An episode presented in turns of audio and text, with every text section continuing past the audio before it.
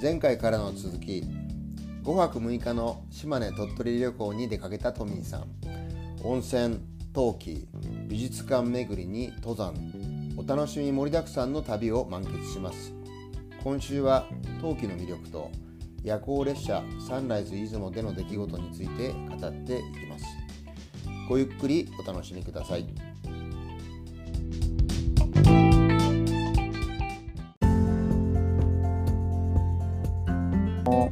話を聞いてるとすごくいいとこじゃないですかその島根ね。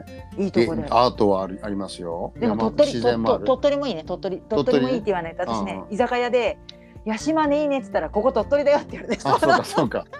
そう 鳥取もいいよ。鳥取もそう。鳥取もいい。鳥取もいいそう。で話聞いてるとなんかいろんな楽しみ方があるじゃない？うん。ね神社もあるし、パワースポッ神社トもね。も神社もめっちゃいっぱいあるんだよね。お城もあるでしょ？そそうしたらもう今今もっと人気出るんじゃない？これから。ううん出るんじゃない？まあね。もともと出雲大社はすごい人気だし石見銀山、まあでもそこまで人はいなかった。まあでその海外の人はまだそんないなかったでしょ？まあ平日に行ったからっていう理由もあるかもね。なるほどなるほど、ううん。んでも石見銀山とかももともと20万人人が住んでたらしいからね。20万人って相当だよ。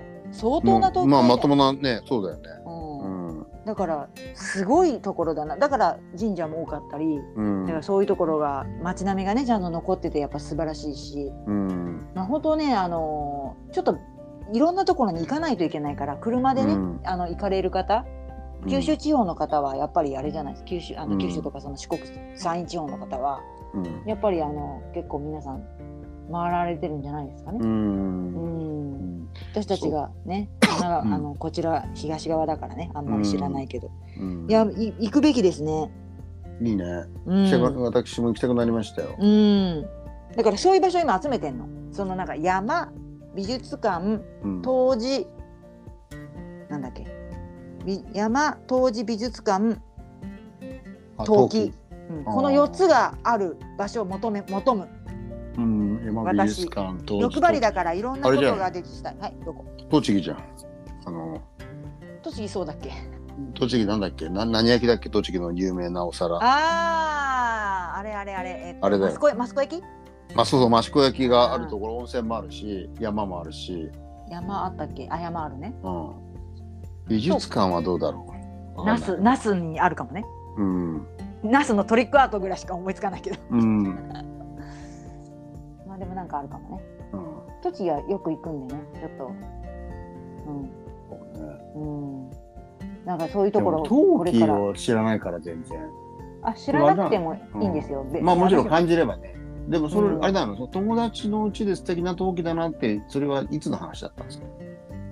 それもきょきょ今年？今年じゃあつい最近なんだ。それでもうあ陶器いいな陶器見に行きたいなってもうなもともと私陶器が好きなんですよ。あただね、うんうん。あの台湾にいるとうん、外食が多いからああの別に陶器必要ないんですよ。ね。であと台湾の方たちってみんなさあの日本だとさこのお皿は自分のとかあるじゃん。この箸は自分のとかあるじゃん。あうん。で台湾ってなんかそなんかあの器をみんな勝手に自分で取ってきて、うん。よそって食べろみたいな感じだから。なるほど。セルなフサービス。なんだろうな。そうそう、うん。なんかあの箸とかも全部あの鉄のやつをなんかなるほど。誰の箸かわかんないみたいな。こだわりがこだわりがない,、ね、ないないない。ね。だだからそういう生活をずっとしてきちゃったからそれは最初の頃台湾にいた時ちょっとフラストレーションだったんですよ。うん。私の器はどれっていうなんかそんな、うん。うん自分の家にあるのはそういうのを使ってたけどやっぱ人の家とかに行ったりとかするとそういうのでなんかこう渡されるとうん。なんかこだわりがあまりないなっていう感じはして,、うん。してたんですよね。だからそうだからなんか日本に戻ってきてあ改めてまたちょっと陶器も買っちゃったから、うん。まあなんかなんだろうその陶器のね店でね一人だけど使うかなこんなさこんな皿とか言って、その方も私も一人ですけど使いますよとか言って大皿、うん。結構大皿買ったりとか大皿は小皿を兼ねるとかうん。言われて、うん。もう、うん。うん何何枚も並べてうん。これとこれの組み合わせがいいですよねとか言いながら買ってきてしまいましたよ。うんなるほど。いいですね。うん。まあでもえ自分でもと陶器ってやっぱりいいよね。あのやっぱりこう大量生産のお皿と違ってうん。やっぱり一つぬくもりがある。あるあるある、うん。あるし、うん。なんかこう色とかもさ、いや本なんか当にねね素晴らしいねあ温かみがあるというか、うん。うん、素晴らしい新しい新鋭新鋭の作家さんとかも見つけて、うんいいね。その店でなんか。あれだね。うん。キリがないね。それハマっちゃったらもうねいくらでも買えちゃうといいうやかそんでねね。結構東京とかであのやってんのよ展示会とか。だからあやばいこれからと思って、まあ、そのハマっちゃうと店がやばいね。その店が逆に近くになかったのは良かったんですよ。島根の近くに私が住んでなくて、うん。もし好きだったら結構行っちゃってたなと思って、うん、まあ、うん。でもいいんじゃないですか。その心にはいいですよね。その好きなさお皿でさご飯食べたら美味しいもんね、そううん、みあとなんかそれ見てるだけでさちょっとコーヒー飲んだりとかさ。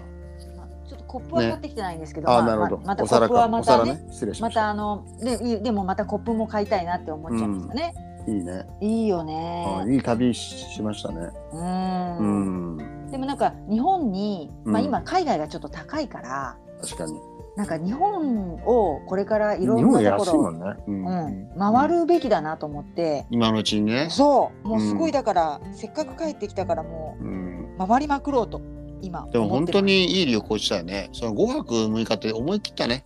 島根にっていうのが。なんかねあのサンライズ出雲が取れなくて。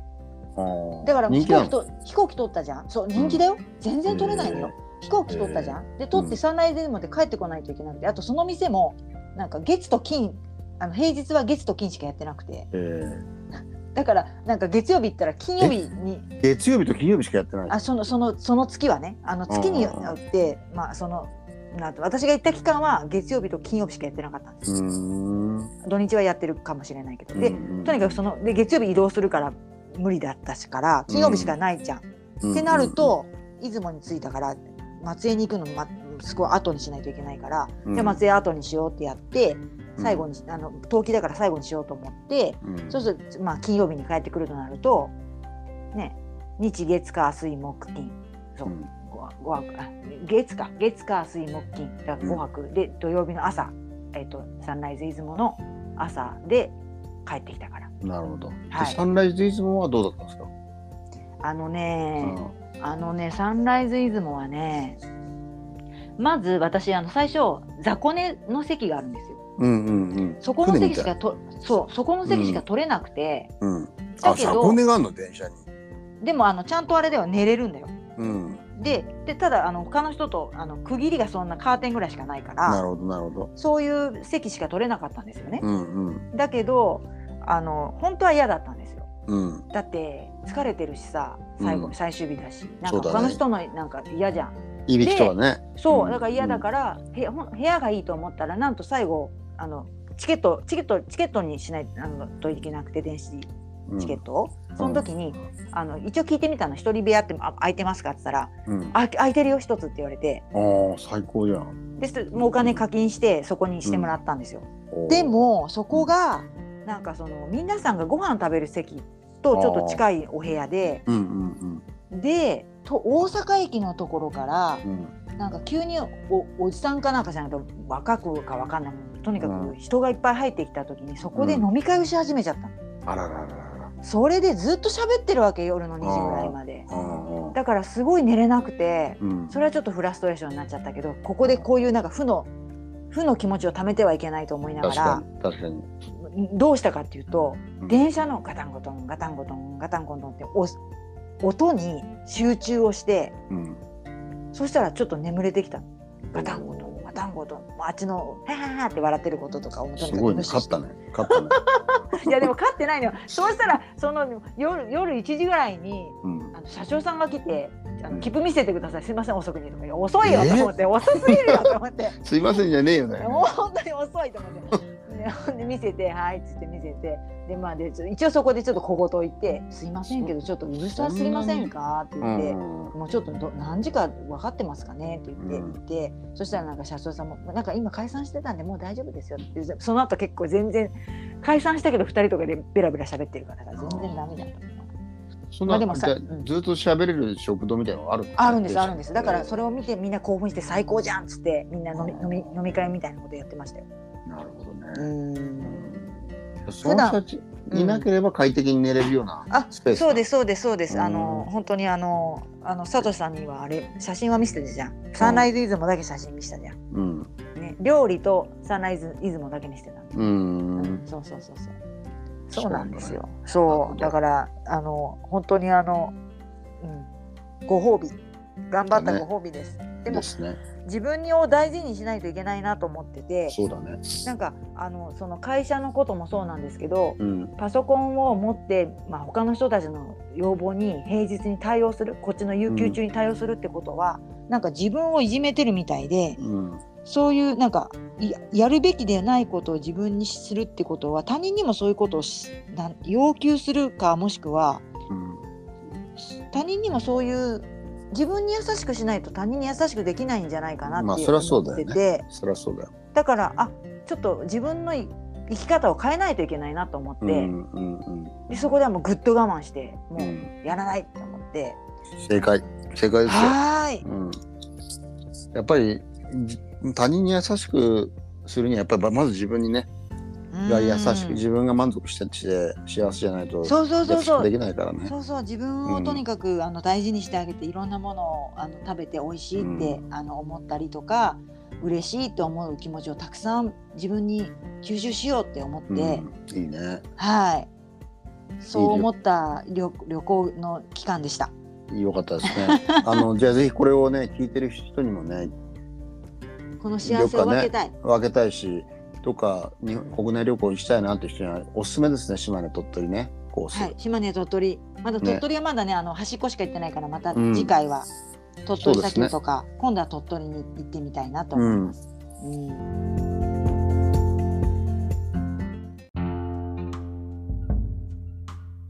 こんな私の話で楽しかった？大丈夫、大丈夫大丈夫。あのーいいんじゃない？たまにはそういうさ、実際にこんなことありましたっていう話だけでも。そうだよね。でも、うん。うんでもそうだよね。だってあのオーバーザさんだってあのインド旅行記やってたもん。ね。大場田さんずいぶん意識してるね。大場田大場田さんずいぶん意識してるよね。大和田さんそう大和田さんのやってることはいいのかなと思って。